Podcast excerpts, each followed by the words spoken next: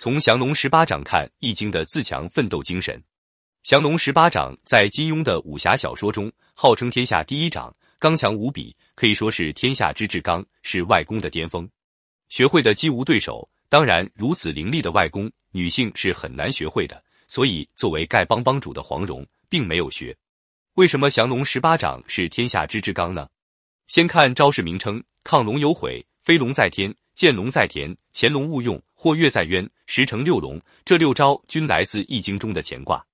龙战于野，吕双兵至，则来源于坤卦。其他十掌则来自于其他不同的十卦。《易经》在很多人看来是一本占卜的书，其实这本书作为上古三坟之首，确切讲是一本讲究事物变化规律的哲学书。易即是变化，易经就是事物变化的精华。易有太极，是生两仪，两仪生四象，四象生八卦，八卦定吉凶，吉凶生大业。易经把事物的变化规律从天地混沌开始，大到极大时，阴阳分离，产生了天地，然后演化出万物。而最基本的就是阴阳，也就是事物是相对相生的，你中有我，我中有你，相互纠缠在一起，直至永恒。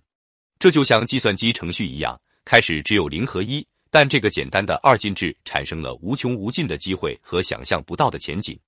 作为两个极端中的阳极，代表了天，代表了积极向上、奋斗不止的一切。所以说，天行健，君子以自强不息，具有很强的进取性。从降龙十八掌的名称上，已经强烈的感受到了这种雄性激素的气息。万物滋始，乃统天；云行雨施，品物流行。大明中时，六位十成，十成六龙以御天。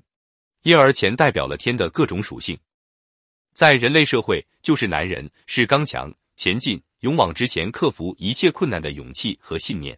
因而，降龙十八掌名为武功，其实代表的是一种精神。丐帮作为最普通人的代称，需要在这个社会实现理想，就需要坚韧的勇气、克服困难的信心、不畏不屈的决心、不达目标誓不罢休的初心。金庸将降龙十八掌给予丐帮。应该是将这种精神寄情于普通人，哪怕再微小、卑贱，一旦具有了这种自强进取精神，也将是无敌的。正所谓苔花如米小，也学牡丹开。自己心中有个高贵的种子，并为之持续努力，理想之花就一定可以绽放。因而，降龙十八掌取名字《易经》乾卦，意义非常明显，就是人生在世，哪怕再低贱，也需要理想，不忘初心，不断自强进取。只要具备了这种精神。就可以克服困难，走向心中的彼岸。具有这种精神的人，就是学会了降龙十八掌的人。你的前面将是越走越宽的坦途。